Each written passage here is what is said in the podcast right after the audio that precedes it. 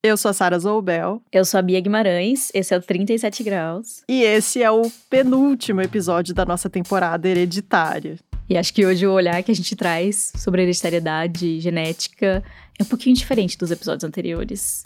Porque na verdade é um olhar um pouco diferente sobre a gente, sobre nós. A gente é um ser social, né? Um, a gente vive em grupo. Então não é difícil uhum. entender que as outras pessoas têm influência sobre a gente, né? Sim, a todo momento, né? Se você tá numa festa, você e tá todo mundo sorrindo e dançando, você é infectado, né, por aquele clima, também tá ali. E se de repente no meio da festa, alguém grita e uma multidão sai correndo, você. Vai junto. Isso. Você também sente aquele choque é, a surpresa, o medo, e você vai fugir junto, né? Por favor. E esse senso da gente perceber, né, o estado de espírito ali das outras pessoas e reagir de acordo, deve ter protegido a gente ali, né, milênios atrás, quando um tigre dente de sabre. Queria pegar Perseguindo nossos ancestrais, enfim. Um passa correndo, você fala, meu Deus, né? O tigre tá vindo. Isso, a sua chance de sobreviver acabou de aumentar. Acabou de aumentar e mais pessoas se salvam. Né? Exatamente, né? é. Então, essa coisa de sentir o medo, né?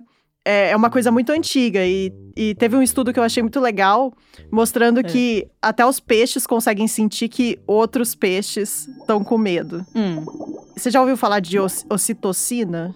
O pessoal fala que é o hormônio do amor, assim, ele tem a ah, ver tá. também com a amamentação, com, com essa empatia e tal. E esse hormônio os peixes também têm. E aí, nesse experimento, tinha dois aquários de peixe, e se eles assustavam os peixes de um aquário, os peixes do outro aquário conseguiam perceber que, que os amiguinhos ali do outro lado estavam assustados e eles reagiam de acordo. Eles começavam a ficar agitados também. Mesmo não estando na mesma água? Mesmo tipo, não estando na mesma água. Isso, só de ver hum. é que que os outros estavam assustados. Hum. Então tinha uma espécie de empatia, né, acontecendo ali, né, deles reconhecerem que os, os vizinhos estavam desesperados. É... E aí os, os cientistas editaram geneticamente um grupo de peixes para remover a capacidade deles de produzir a ocitocina, esse hormônio. E daí esses tá. peixes sem ocitocina, eles pararam de reagir ao que estava acontecendo no aquário vizinho. Então a ocitocina estava diretamente relacionada àquele, àquela capacidade de reconhecer o desespero do vizinho e se desesperar junto. Isso, é como se eles sem a ocitocina começaram a ficar mais antissociais assim. E daí a prova de que realmente era esse hormônio que estava influenciando é que eles pegavam os peixes e injetaram depois de volta a ocitocina nos peixes. E quando os peixes recuperaram a ocitocina, é, eles voltaram a perceber que os vizinhos estavam é, assustados. Hum. Então, assim, esse é um experimento legal porque ele mostra que essa habilidade, né, de se relacionar com os outros indivíduos, de harmonizar com o grupo que você tá, é tão importante que provavelmente já existia em algum ancestral comum entre a gente e um peixe. Sim, ou seja, né? É tipo centenas e centenas de milhões de anos atrás. Assim. então eu fiquei muito curiosa com isso, assim, porque a gente pensa na gente muito como um indivíduo, né? Tipo, eu, a Sara, você, a Bia. Mas, na verdade, muitas vezes a gente. Todos esses efeitos eles estão acontecendo com o grupo. E o efeito do grupo é maior do que a soma das partes. Então não é só a sua, né, a sua atitude, a sua genética que vai influenciar a evolução da sua espécie. Também tem esse efeito do grupo, assim. E às vezes é difícil de, de separar onde acaba um indivíduo e começa outro. Se é que tem, né, alguma fronteira, agora eu fiquei pensando. é, é até assim, mais fácil de entender essa coisa do, da efeito, do efeito que os outros têm sobre a gente quando a gente tá olhando para fora, né? Se você tá olhando assim, ah, um peixe e os outros peixes, né? Um humano e os outros uhum. humanos. Mas se a gente começa a olhar para dentro, e se a gente começa a olhar para nós mesmos e daí começa a descobrir que a gente não é bem o que a gente pensava, que a gente não é uma entidade única. Hum. Se a gente descobrir que o que a gente pensava que era a gente, que era uma coisa só ali, única, uhum. na verdade é um grupo de coisas, né? Abole o eu, eu sou nós. Eu sou nós, não. Nós, nós é. somos nós, eu sou nós. Tipo isso. Isso é o que, de certa forma, une, né? As duas histórias que a gente vai contar aqui nesse episódio, é. né? A gente vai contar duas histórias que são totalmente diferentes, mas que elas fazem a gente questionar o que é que nos define, onde que tá essa divisão entre a gente e talvez seres que habitam a gente. E o quanto disso é passado de geração para geração. Afinal, nem tudo do que é passado de uma geração para outra é gene.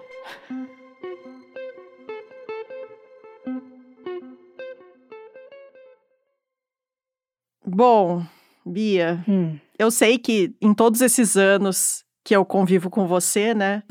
Você não é uma pessoa que eu descreveria como tendo um, vamos dizer assim, um, um sistema digestivo tranquilo. Ai, que gentis palavras. É, sim. E, na verdade, essa minha característica, ela me acompanha há muito tempo. Eu acho que, assim, desde. Eu não sei dizer se desde a infância, mas desde a adolescência, com certeza. Então, eu, eu convivo com as minhas emergências sanitárias, e eu digo emergências sanitárias no sentido que são né, a emergência de correr para um banheiro mais, mais próximo, há muitos anos. E aí, acho que ano passado, tomei vergonha na cara, né? Falei, não, vou, vamos investigar isso de uma vez por todas. Eu já tinha, né, tem, começado investigações várias vezes, com gastro, com médicos, mas nunca levava a sério. E eu tava tão acostumada, eu falei, ah, gente, isso é parte de mim. É, e aí fui, né, e falei, não, tomar vergonha na cara, vou investigar pra ver se a gente ameniza isso de alguma forma. E aí, beleza. Mas uma coisa que eu achei muito engraçada naquele começo do processo é que daí eu tava conversando com o Samuel, né, que é meu namorado. Ah, fui na gastro, né? A gente vai investigar, tenho vários exames pra fazer, né, Pra ver o que a gente consegue melhorar. E aí, ele me olhou sério, assim, ele perguntou assim: Nossa, né, será que se você se tratar e, e se melhorar, é, será que você vai mudar? Porque será, que- será que isso vai mudar em mudar que quem você é? sentido? Tipo, será que você vai mudar? Então, é, eu acho que poderia ser encarado de vários sentidos, mas eu lembro dele ter falado assim. Porque você tem, abre aspas, uma personalidade muito fecal. Fecha aspas. Isso é um conceito freudiano? É tipo. É um conceito samue- samueliano. Porque eu acho que o que, ele, o que ele quis dizer com isso, né? Que eu, a minha relação com o meu intestino afeta muitos aspectos da minha vida. Então, o fato de eu já ter passado por muitos perrengues fez com que eu ficasse, com que eu me tornasse uma pessoa que gosta muito desse assunto e que eu gosto muito de falar de cocô, eu gosto muito de falar de desesperos intestinais. E, e também é uma coisa que afeta a minha vida em outros sentidos. Então, tipo, afeta os lugares onde eu vou escolher pra comer, afeta é, os lugares onde eu vou escolher pra viajar, afeta decisões da minha vida sobre como eu vou, vou ir de um lugar pro outro. Já, já foi determinante em, por exemplo, se eu pego Uber ou ônibus. É. Porque eu preciso chegar o mais rápido possível nesse Basicamente, lugar onde você foi indo. moldada a sua vida inteira por essa característica determinante. É, em muitos momentos sim. Uhum. Em vários sentidos. Então eu acho que é meio isso que ele tava querendo dizer. Ele, tipo assim, nossa, você é uma pessoa em que isso é o centro da sua vida. E se isso sumir da sua vida e não for mais um problema? Uhum. Será que você vai mudar? E aí eu fiquei com isso na cabeça. Isso na hora me fez lembrar de uma das minhas coisas que é um dos meus assuntos favoritos atualmente na ciência, que é essa coisa da microbiota, assim. Amo. A gente está descobrindo, né, essas ligações da microbiota com tudo e qualquer processo fisiológico. E as coisas que eu acho mais interessante é o tanto que a microbiota, o nosso intestino, né, parece estar relacionado com o nosso comportamento. Sim. Por extensão, né, um- poderia estar relacionado um pouco com a personalidade. Então fiquei assim, bom, Sim, não era uma, uma viagem tão alucinada essa pergunta que ele fez, em talvez. não estava totalmente sem sentido. base. Então a gente quis investigar, né? Tem vários trabalhos saindo, assim, você pode olhar isso por diferentes, diferentes ângulos, né? O primeiro, A gente foi falar com o Marco Aurélio Vinolo eu sou farmacêutico de formação e professor do Instituto de Biologia da Unicamp. na área de imunologia. E eu também conversei com a Lívia Heck Moraes, Eu sou Lívia, eu que é neurocientista e pesquisadora na Caltech, que é o California Institute of Technology, lá nos Estados Unidos. E os dois investigam a microbiota e a nossa relação com ela. Quando a gente chegou lá no, no escritório do, do Vinolo, lá na Unicamp, eu comecei com a pergunta mais básica, que é, eu olhei pra cara dele e falei, o que é microbiota? Tipo, o que tem lá? Porque o que eu imagino na minha cabeça é tipo uma, um- um- uma como chama isso? Uma metrópole, assim. Hum. Uma metrópole Uhum. de micro-organismos. Eu acho que, acho que essa analogia da metrópole é boa. Muitas vezes a gente só pensa em bactéria, mas não é só isso, né? Tem Vírus, diferentes tipos de vírus. tem fungo, tem protozoário, tem até a arqueia, que é uma prima da bactéria. Todo mundo ali. Então, assim, é muito mais do que apenas bactérias. Mas Mas claro que as bactérias são as estrelas do negócio, né? Elas, porque elas são a maior parte, elas são a maioria dos micro-organismos que estão ali na microbiota e também são as mais estudadas. A gente é coberto de, de microbiota. Porque não tem só no intestino, né? A Não. microbiota. Com certeza tem muito no intestino. Deve ser onde a gente mais Tá. tem bactéria no corpo, até pela, pelo tamanho do intestino, né? Mas tem microbiota em outros lugares. tanto microbiota intestinal quanto respiratória, da pele, né? Sistema reprodutivo, tipo na, na vagina, na boca, né? Enfim, E aquele negócio que falam, que eu acho que eu já vi em alguns lugares, de que a gente é mais bactéria do que humano. Então, não sei se a gente é mais bactéria do que humano, mas eu já vi uns números falando que a gente tem pelo menos assim a mesma quantidade de células que você tem, a, a mesma quantidade de células humanas que você tem, você tem em célula de bactéria. assim. Se fosse contabilizar em número de células, Isso. ou seja, não em volume, né? Senão eu teria cara de A bactéria é bactéria. menor, então o volume dela é menor do que O o volume dela é menor. Então, se eu fosse contabilizar, tipo, o número de células e botasse ali células bacterianas, né? As bactérias e células humanas, eu ia ter uma quantidade ali parecida. Isso. Hum.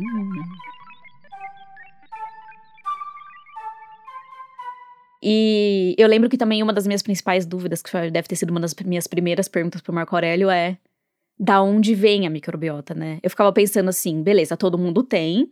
Quando ela começou a se formar nessa cidadezinha, essas colônias, você, co- você de quer quando dizer. ela vem. É. Então, ela, ela, de certa maneira, é hereditária, né? A maior parte dos trabalhos aceitam que ela, que ela começa a colonização do hospedeiro logo após o parto, né? O nascimento. O primeiro contato que um humano é que nasce de parto normal, pelo menos, tem com a microbiota é o canal vaginal da mãe, né?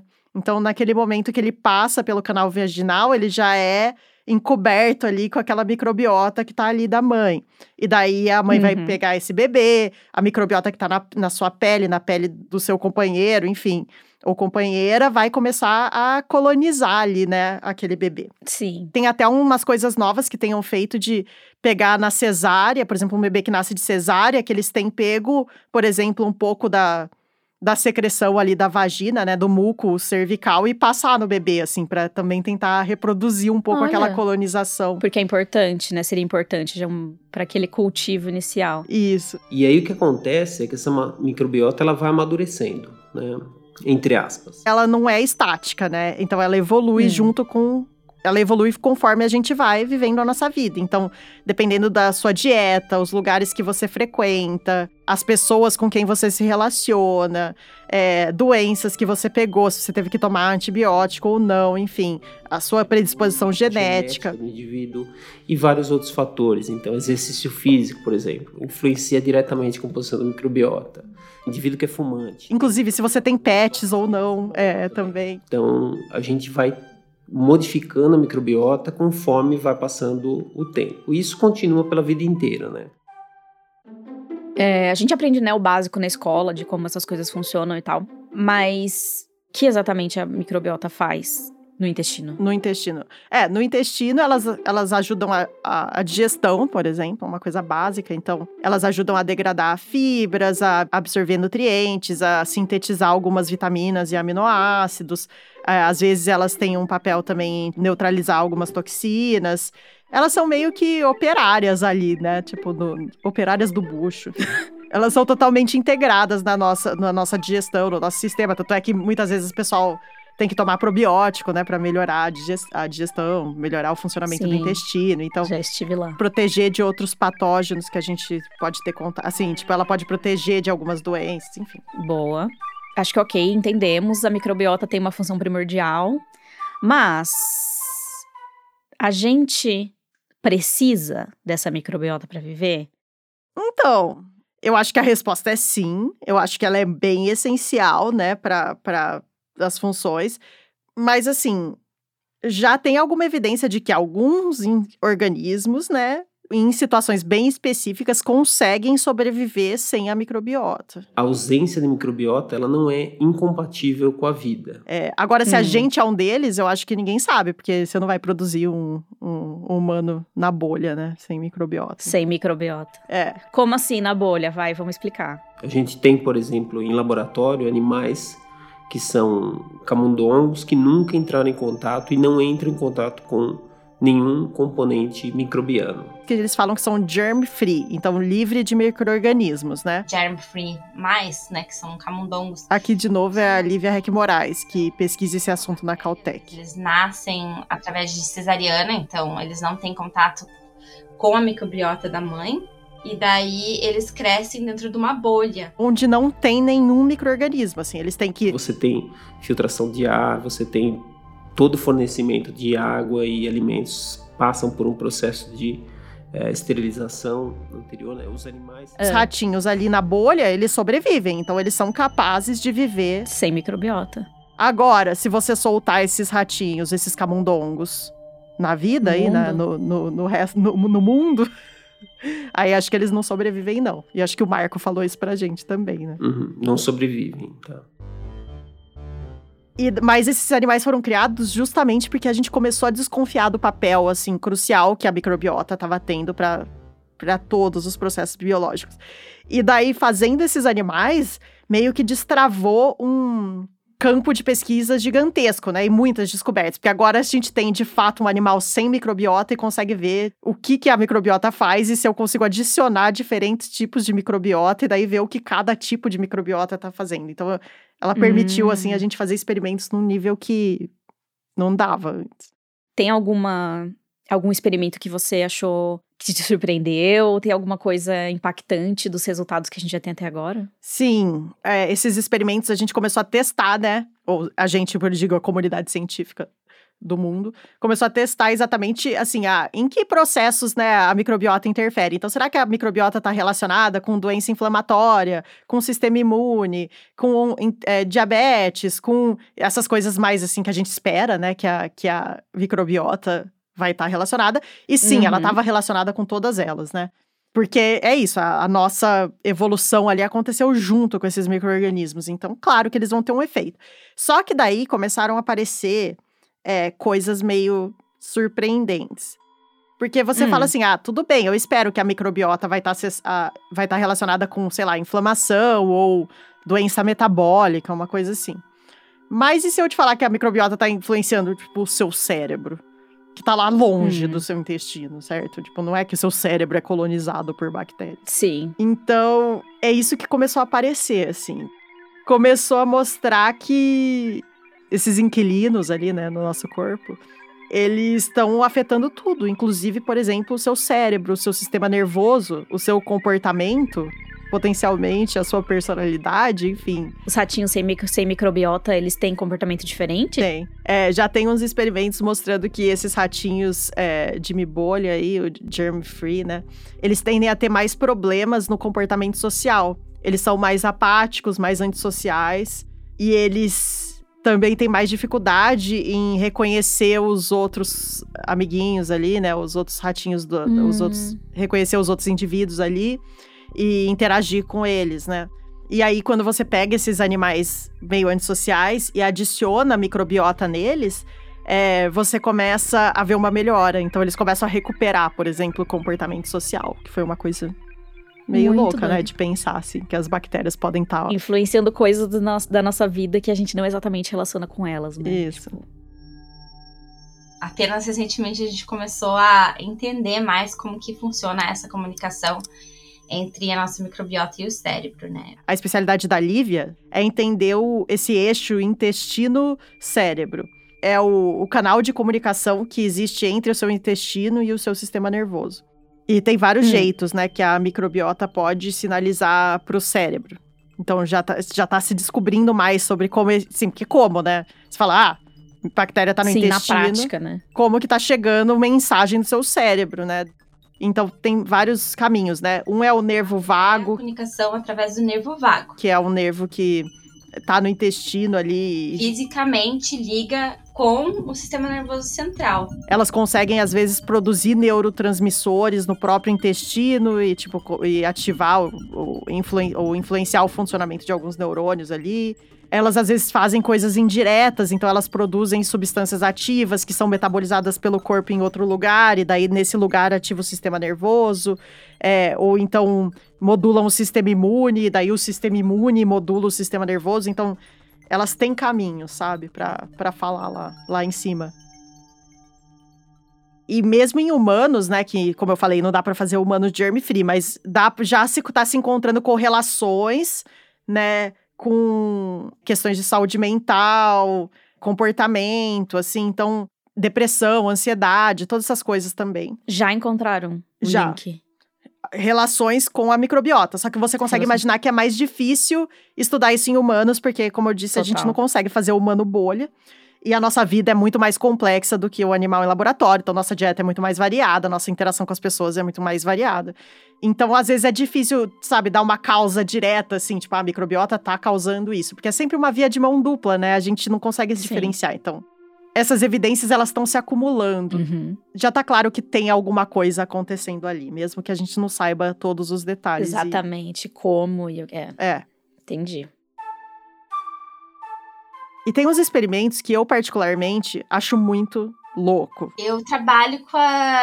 es- investigo doença de Parkinson, né? Com- A Lívia me contou de um. Hum, E qual? foi um experimento que foi feito não por ela, mas pelo grupo que ela tá trabalhando, né? Lá na Caltech. E eles fizeram um transplante de microbiota de pacientes com Parkinson. um ser humano com a doença de Parkinson para um camundongo germ-free. Então você imagina, eu peguei um, um microbiota humana, Botou no ratinho, no, no camundongo. isso. E o que aconteceu? Colocando só a microbiota dos humanos nesses ratinhos, Daí esse germ-free começou a exibir problemas motores. piorou a capacidade motora dos camundongos. É. Isso é chocante, você não acha? É, meio chocante. Porque quando você colonizava os- com pessoas que não tinha Parkinson, não acontecia nada. Então, você vê que tá tendo uma relação muito esquisita ali, viu? Como que as bactérias estão influenciando o Parkinson. Não é que elas são as únicas Sim. causadoras, né? Algo tem ali, né? É, algo, algo... Algo- existe ali, assim. É bem chocante. O que a gente tem falado desde o começo, né? É muito difícil pensar onde acaba a gente e começa a nossa microbiota, né? A gente é a nossa microbiota, essa é a verdade. Daí existe um nome para isso na biologia, que é o, o holobionte. Holobionte. Holobionte, é. Que é meio que esse ser que é não só células humanas, mas também, né, toda a sua microbiota, todos os inquilinos ali que moram, os nossos, que moram no nosso corpo. E que, na verdade, a evolução, ela não tá agindo só sobre você, Bia, né? Tipo, Bia a- a- a- com o DNA humano. Ela tá agindo sobre todo esse indivíduo, né? Que tem outras espécies ali junto. Então, ela vai moldando o comportamento e o funcionamento do todo, assim, né? Não só da- das partes. Hum, E pesquisando sobre isso, eu vi uma coisa, uma possibilidade que eu achei muito legal. Será que então a evolução de um cérebro social, né, da- dessas nossas habilidades sociais, será que ela foi influenciada pelos nossos micro-organismos? Porque, de certa maneira, você interagir socialmente, né, com outros indivíduos é o jeito que a microbiota, né, tem de se espalhar ali. Será que comportamentos como beijo, né, que envolve troca de saliva e tal, será que pode ser uma coisa que é influenciada pela nossa microbiota, assim? uhum. Porque é, todos esses comportamentos, tipo, lamber, é, tirar piolho, né, igual o macaco faz, tudo isso envolve contato físico, que envolve trocas de microbiota, né? Uhum. E ao longo dos milhares, milhões de anos da evolução, né, ser social é um benefício para nossa microbiota, né? Então pode ser que elas estejam de certa maneira, tipo, manipulando a gente, né, pra gente ser mais social e daí, tipo, meu, dá um beijinho naquele cara e me joga na boca de lá, sabe? E aí, de repente, coisas que pra gente eram muito do eu, na verdade, são um grande nós. Isso, é. Assim, porque parece até que a gente vira marionete de bactéria, né? Mas não é isso, na verdade. É que não dá para distinguir, né, a fronteira entre elas e nós, assim. Então, Sim. a, a, a via é muito de mão dupla, assim. O que a gente faz influencia as nossas, a nossa microbiota e o que a microbiota faz influencia a gente de volta. Por então, isso o negócio do, do lobionte, né? Porque a fronteira não tá ali, não tá ela clara. não existe, então... na verdade. É.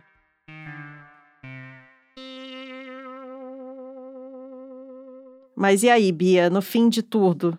Você foi. Eu lembro que você estava tomando probióticos, você estava mexendo na sua microbiota depois que você foi no gastro. Foi uma das primeiras coisas que a gente fez. Porque enquanto, né, tinha uma bateria de exames, ela falou: ah, toma o probiótico por um mês. Hum. Já teve uma melhora massa. É, lógico que nunca dá pra relacionar uma coisa só, né? E eu descobri que eu sou intolerante à lactose muito. É, que é algo que eu já desconfiava mesmo que eu tinha feito exame. Então eu fui descobrindo várias coisas e tal. E com, com dieta adequada e probiótico e evitando certas coisas, a vida ficou razoavelmente normal. Ainda sou altamente escatológica. Eu acho que também, né, depois de tanto tempo falando de cocô e vivendo em função do intestino, eu acho que mesmo que tudo fique resolvido, que não é exatamente o caso, mas melhorou, eu acho que isso já faz parte de mim, já faz parte de quem eu sou. Então sua personalidade continua a mesma. Continua fecal. E na segunda parte desse episódio, a gente traz uma história totalmente diferente, mas que de certa forma também fala de como, sob a superfície, a gente pode ter mais partes do que a gente pensa. E só um aviso: essa história inclui uma menção a uma tentativa de suicídio. Em fevereiro desse ano, eu fui gravar uma reunião de um grupo no Centro Educacional Integrado Padre Santi Capriotti. Hum. É uma ONG daqui de Campinas e eles oferecem serviços educacionais e de assistência social. Oi, Leonardo, tudo bom? E eu já tinha conversado com o Leonardo, Leonardo Duarte Bastos, que é o psicólogo que coordena o grupo. E ele, ele me convidou logo para ir gravar uma reunião deles. Bom, vamos lá então, como cada um tá chegando E- hoje. E foi curioso, sabe? Porque eu cheguei lá e eu tava até um pouco sem graça, porque. Eu chego corrido, tava tendo uma formação lá no abrigo. Tô gravando. Sabe, assim, tava. Era um assunto, uma coisa tão íntima, assim, tão pessoal, que eu me senti até um pouco mal de estar gravando, bem, na verdade. Um pouco de muita ansiedade, né? Muita ansiedade. Mas conversando ali com o Leonardo e com os outros participantes ali na hora, eles foram me tranquilizando que eles estavam bem à vontade comigo lá. Tá, mas conta afinal que grupo é esse? Um grupo do quê? Era o grupo de ouvidores de vozes de Campinas. Ouvidores de vozes. Isso. Hum.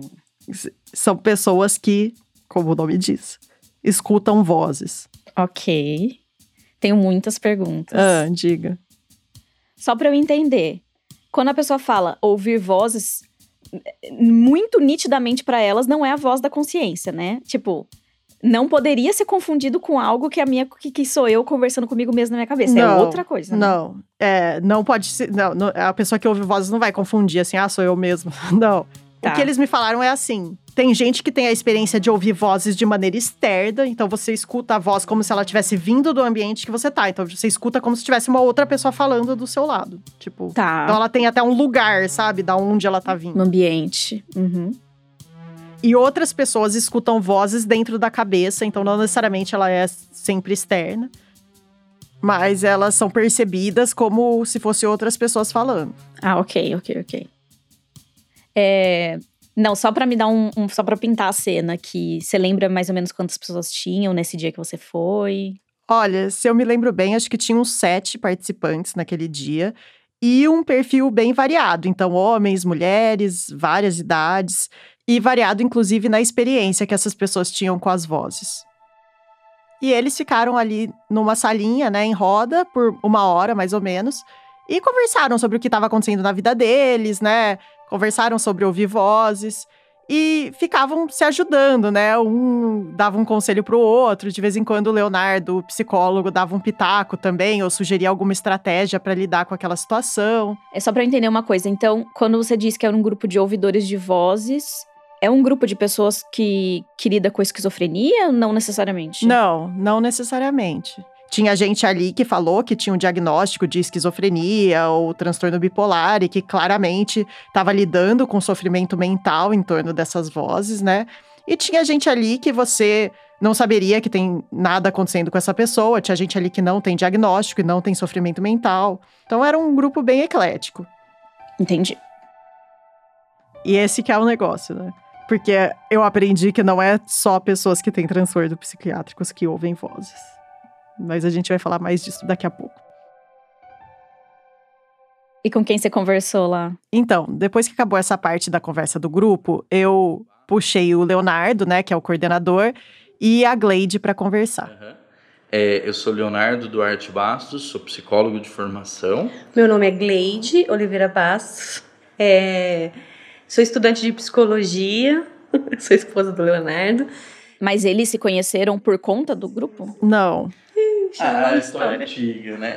A, a, gente tinha uma amiga em comum. Eles se conheceram primeiro numa festa de aniversário quando o Leonardo estava recém-separado. E aí ela tava sambando, eu fui jogar um chaveco, não rolou. Muito ruim de chaveco, Muito nossa. Ruim, né?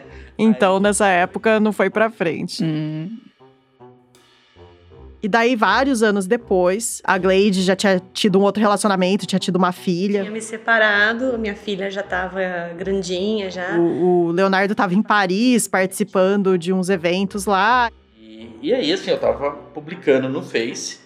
Aí ela entra em contato, perguntando: Ah, você tá em Paris, que legal. Aí a gente começa a, a conversar.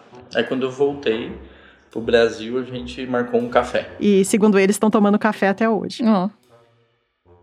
Só que é, é uma coisa curiosa, porque a Glade é, via lá no Facebook do Leonardo que ele coordenava, ele, porque ele falava do grupo de ouvidores de vozes às vezes. Mas ela não sabia o que, que era o grupo de ouvidores de vozes. Ela achou que ele era espírita e que esse era um grupo espírita. Mas aí, conhecendo melhor o Leonardo, ela entendeu o que era o grupo, né? E, eventualmente, o Leonardo chamou ela para ver se ela queria conhecer mais, para dar uma força de vez em quando. Dava esse apoio assim meio que nos bastidores e ouvia muito o pessoal. O pessoal precisava arrecadar dinheiro para ir para um congresso, por exemplo. Eu fazia cestas para fazer rifa. E o Leonardo é, também não sabia de um certo segredo da Glade. Mas quando você falou que você, ele te convidou, ele sabia que você era ouvidora de vozes? Não. Ah, não? Não. Você não sabia. Mas uhum. você... E quando que você descobriu? Quando você contou para ele? No meio do grupo. Ah, é? a Glade escutou vozes a vida inteira, essa é a verdade. Ah. Você lembra qual foi a primeira vez que você escutou? Lembro. Foi por volta dos 4 a 5 anos. É, eu escutei uma voz de uma criança da minha idade e a gente brincava junto. Eu só ouvia, eu não via. Né? E ela se chamava Cíntia. Ela morava em Matutina, que é uma cidadezinha pequena em Minas Gerais. E ela ficava ali brincando com a Cíntia, falando com a Cíntia. E eu acho que tem um fenômeno ali que é até comum, né, para criança pequena ter um amigo imaginário. Sim. Não é uma coisa tão, tão fora do comum. Então não chamou a atenção assim de ninguém o fato da da Glade, tipo, estar tá conversando com, com essa voz. Tá. Mas aí, quando ela tinha uns 6, 7 anos de idade, ela saiu lá é, de Minas e se mudou para Campinas. E ela disse que a Cíntia não veio com ela. Ficou lá. Hum. Quando a Glade fez uns 12, 13 anos, as vozes se intensificaram muito. Mas de forma bastante negativa. As vozes começaram a atormentar muito ela. Um momento mais crítico foi quando eu atendi a um comando suicida. E por sorte ela foi salva por uma tia que encontrou ela logo depois, enfim. Nossa. É, e mesmo com esse susto dela ter essa tentativa de suicídio, ela, ela não contou para ninguém da família dela que tinha vindo de uma voz e que ela ouvia vozes ela tinha muito medo do que a família ia pensar dela. Porque uhum. ela já tinha sentido que a família tinha pouca tolerância para esse tipo de coisa. Só que ela estava sofrendo muito internamente com essas vozes negativas e ela não, não falava para ninguém que, o que estava acontecendo com ela. Então ela tentou começar a procurar soluções, assim. E aí o que ela começou a fazer foi tentar conversar com as vozes. Como? Primeiro ela inventou um negócio que ela chamou de conversar com as estrelas, que ela subia no muro da casa dela e ficava lá conversando com as vozes. Em voz alta. É, em voz alta. Só que eu tinha uns primos que eram muito encapetados. Aí eles ficavam, ah lá, tá falando sozinha, tá ficando doida, que não sei o quê. E daí ela viu que conversar com as estrelas, assim, não ia dar certo. Ok. E foi aí que ela pensou na estratégia que ela disse que salvou a vida dela. Depois disso é que surgiu a estratégia do orelhão. E o que, que era a estratégia do orelhão? A estratégia do orelhão era eu subir até a rua de cima da minha casa, onde havia um orelhão na, na frente de um bar, e eu ligava a cobrar para as minhas vozes para justificar o tempo em que eu ficava no orelhão. E aí eu comecei a conversar com cada uma das minhas vozes. Nossa, mas essa estratégia é muito esperta, né? É muito. Hoje é bem mais fácil isso, né? Eles até falam isso no grupo, porque hoje em dia qualquer pessoa põe o fone de ouvido e, e pode ficar falando com as vozes, né? Falando em voz alta na rua. Em voz É. alta na rua, porque você tá ligando pra alguém. Mas na época não tinha isso, né? Você tinha, tipo, um telefone em casa que ela não ia usar, porque é muito exposto. E se tivesse linha com dois telefones, alguém podia pegar do outro lado e ver que não, não tinha ninguém. Então ela ia pro orelhão. E lá eu podia ficar tranquilamente por o tempo que precisasse conversando com as minhas vozes. E, e ela disse que ela ligava pra várias vozes. E aí eu descobri que elas vinham com histórias construídas já, com nomes, com idades, com gêneros. Foi um instinto dela, assim, de eu preciso conversar com essas vozes pra tentar entender o que tá acontecendo comigo. Mas nessa ela- ela começou a conhecer melhor, né? Aquele universo. Outras pessoas dentro de mim. E ela começou a conseguir ter uma relação mais positiva com essas vozes. Mas a, é, a minha relação com as vozes foram mudando muito ao longo dos anos, até chegar ao ponto que eu tô hoje. Então, primeiro foi o orelhão. E daí ela teve contato com a comunidade espírita, né? Que é uma religião que acredita que é possível se comunicar, né, com espíritos. Uhum. E na comunidade espírita, E foi onde eu me senti val- valorizada enquanto ouvidora de vozes pela primeira vez. Aí eu me senti especial, falei, poxa, eu tenho um dom, eu tenho um talento. ela era vista como uma médium Ela se sentia médium? por um tempo, mas ela falou que E isso me sustentou por seis anos. ela começou a se. Ela, ela começou a não se identificar mais com isso. Achava que essa es- explicação dos espíritos não era o que estava de fato acontecendo com as vozes dela. Até que eu falei, não, não é bem isso que eu quero. E me mergulhei em outras experiências. Fui morar em templo, né, dentro de um regime monástico, fiquei quatro anos. Depois ela saiu do templo, é, seguiu a vida, casou, teve a filha, separou. Ela passou por todo esse processo meio quem sou eu e, e o que são essas vozes dentro de mim, e o que eu faço com elas, né? Sim. E como que ela tá hoje, assim? Qual a conclusão que ela chegou? Hoje eu, compre- eu me compreendo hoje de outra forma e compreendo as minhas vozes de outra maneira. É, ela, ela foi aprendendo a lidar com as vozes de uma maneira mais natural. Então Hum. hoje ela diz que ela vê as vozes como partes dela, assim. Pra mim hoje, eu as procuro. Hoje eu quero que as vozes falem comigo, porque eu acredito que cada vez que eu entro em contato com uma voz e eu coloco, consigo colocar isso num textão, como o Leonardo fala de Instagram, ou num, num- num poema pra mim, ou, num, num- ou numa organização de pensamento enquanto eu lavo uma louça, isso di- diz muito de mim. Diz muito, revela muitas coisas sobre mim, é, sobre a minha percepção de mundo, sobre como eu vejo as outras pessoas. Elas me movimentam, elas me mobilizam e eu quero mais é ouvi-las. Ela meio que se integrou muito mais com essas vozes também. Então, se antes também ela ouvia muitas vozes muito mais frequentemente, hoje é mais raro. E, assim. e, e ela nunca. é, só pra eu entender, ela não tem um diagnóstico. Isso, então, é, se, se por um lado ela não se encontrou no caminho né, da espiritualidade, ela não achou que não era exatamente isso que ela estava procurando, ela também, o lado da, de entender isso como, como um sofrimento mental, como um transtorno mental, também não foi algo que. que onde ela se encontrou, assim. Não. Ela me contou que uma única vez alguém da família dela levou ela para se consultar com um psiquiatra, mas não é uma coisa que ela continuou. É, ela nunca teve um tratamento psiquiátrico e ela não vê essas vozes como nenhuma expressão de doença, né? Hoje, na verdade, ela não, não tem sofrimento mental é, por causa dessas vozes. Ah, ok. Então hoje eu não tenho medo nem preconceito e eu acho pra mim ouvir vozes é uma bênção, porque ela revela um sintoma, ela revela uma dor, ela revela algo que eu não vi e que agora o meu corpo está gritando.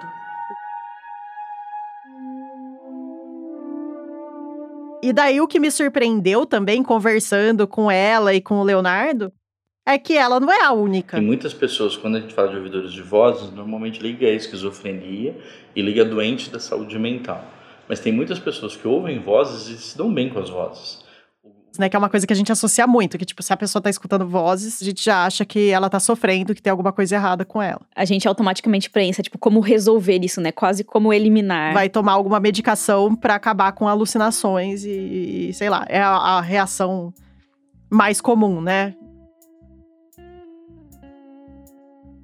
E o Leonardo mesmo, como ele é psicólogo, ele me disse que, e ele é o coordenador do grupo de ouvidores de voz, ele disse que muita gente procura ele no particular para conversar com ele sobre a experiência de ouvir vozes, mas que são pessoas que não têm diagnóstico também e não querem admitir publicamente ou participar do grupo.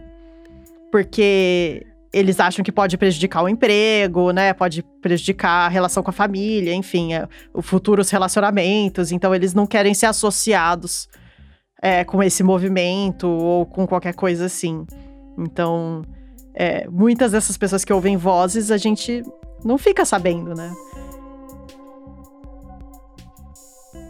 Em alguns círculos, né, de, dessa coisa do tratamento psiquiátrico, é só incentivado a suprimir as vozes. Então você vai fazer de tudo para acabar com as vozes é, e todos os tratamentos possíveis. E, não, e tem pessoas, inclusive dentro do grupo, que me falaram: eu não quero escutar as vozes, eu tomo medicação porque eu não quero escutar. Uhum.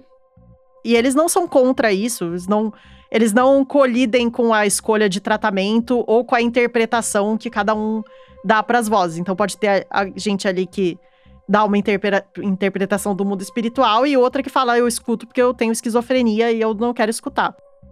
No fundo, o grupo de ouvidores de vozes, né, que tem uma, uma variedade de pessoas ali lidando com vozes que são experiências muito distintas, né, dependendo daquelas pessoas que estão ali, o que eles fazem é, é ficar escutando. Então, tanto as vozes quanto uns aos outros, assim. Sim. Porque é talvez para muitos um dos únicos ambientes seguros que eles têm para falar abertamente sobre o que tá de fato acontecendo dentro da cabeça deles.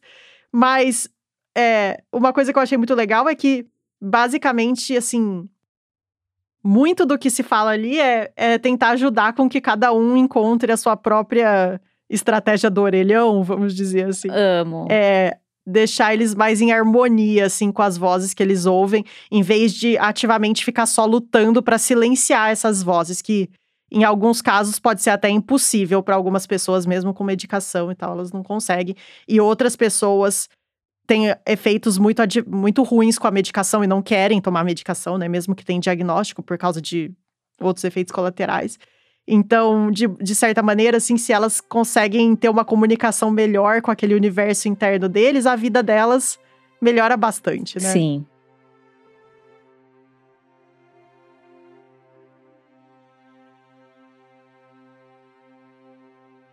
E para além desse. Porque você falou dessa, dessa fronteira entre as partes, entre o, o eu e o nós, se ela existe, por que, que a gente está falando de ouvidores de vozes numa, temp numa temporada de hereditariedade?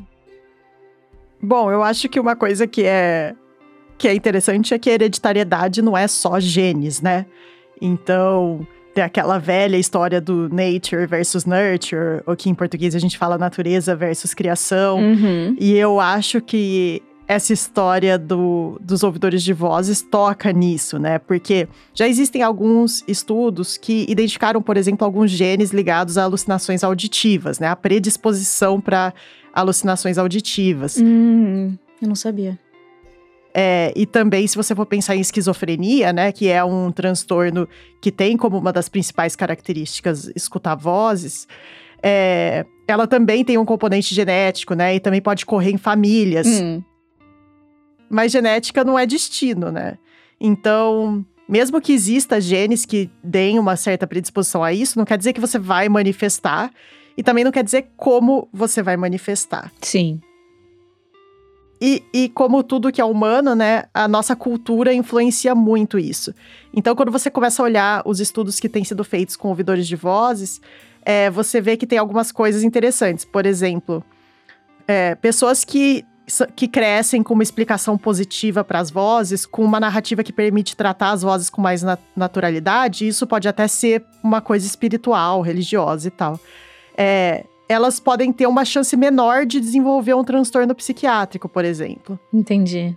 E claro que também vão ter aquelas pessoas que, independente da história de vida, vão ter muito sofrimento com as vozes, vão ter que buscar tratamentos, né, tratamentos psiquiátricos, vão ter que buscar outros, outros jeitos de lidar com isso. Aqui a gente não tem uma fórmula para essa experiência dar certo ou errado, né, mas é, é interessante ver essa diversidade e ver o quanto o nosso ambiente pode estar tá influenciando isso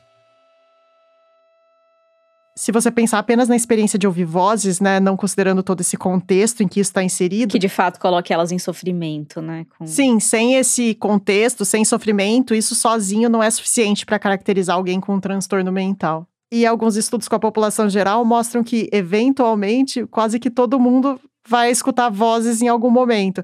No sentido que pode ser uma coisa super eventual, tipo, você ouvir alguém te chamando num parque, é, você achar que escutou um parente que, que já faleceu, você acordar com alguém falando seu nome. Que é meio parecido com. A gente sempre tem alguns. Vários momentos da nossa vida a gente acha que viu algo e depois não viu, né? Tipo, viu um vulto, viu tal coisa, não sei o quê. Eu ouvi, a mesma, ouvi parecido, né? Tipo.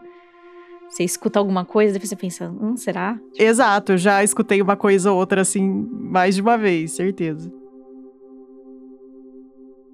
E tem uma área ali que está na intersecção da ciência e da filosofia que tenta investigar por como que foi a evolução da nossa consciência, né? A evolução da, do nosso cérebro humano, que é uma coisa que diferencia a gente, né, de outras espécies. Essa experiência muito forte em primeira pessoa, né? Sim. Essa subjetividade. Sim. E existe uma vertente dentro disso que acredita que as vozes podem ter sido importantes num estágio da, da evolução do nosso cérebro. Em que sentido? No sentido que pode ter tido uma fase que a gente já tinha linguagem, mas a gente não tinha esse essa narrativa interna, esse diálogo interno, né, que, muito, que é a experiência de muita gente. Uhum. E existe essa hipótese de que nesse meio tempo, é, a gente ouviria o nosso próprio pensamento como se fosse uma voz externa. Caramba! E se essa ideia tem fundamento, talvez é, ouvir vozes já tenha sido uma experiência muito mais comum do que é hoje e pode ter influenciado nosso caminho como espécie e quem a gente se tornou em, eventualmente.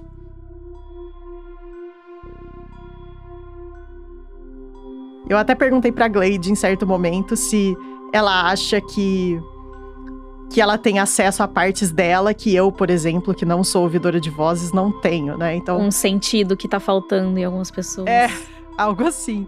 E isso de ouvir, né, outras partes suas dentro da, da cabeça me fez lembrar da história da microbiota, é, desses entre aspas, seres que habitam a gente. Faz pensar no Lobionte de novo, né? Nessa. Sim, dá essa sensação de que a gente é uma soma de muitas partes que a gente não necessariamente reconhece, que a gente não sabe direito como elas estão agindo.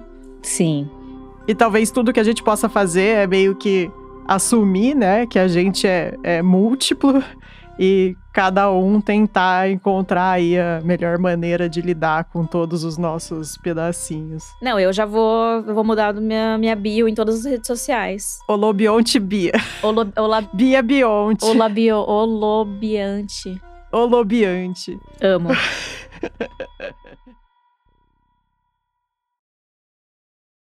no próximo e último episódio de Hereditária, a gente vai experimentar uma coisa um pouquinho diferente uma distopia em que. Bom, você vai ter que escutar para saber. O episódio vai ao ar em 4 de julho. Se você gostou da história de hoje, recomenda ela para alguém. Isso ajuda muito a gente a crescer. Para ver fotos, referências e materiais complementares do episódio, é só acessar 37grauspodcast.com e acompanhe as nossas redes sociais no arroba 37podcast. O 37 Graus é uma produção do Lab 37 e tem apoio do Instituto Serra Pilheira, que financia a pesquisa e a divulgação científica no Brasil. Esse episódio foi produzido pela Sara Zobel e por mim, Bia Guimarães. O desenho de som também foi feito por nós duas. E a trilha sonora original é do Gabriel Falcão. As ilustrações de capa são do estúdio Rebimboca.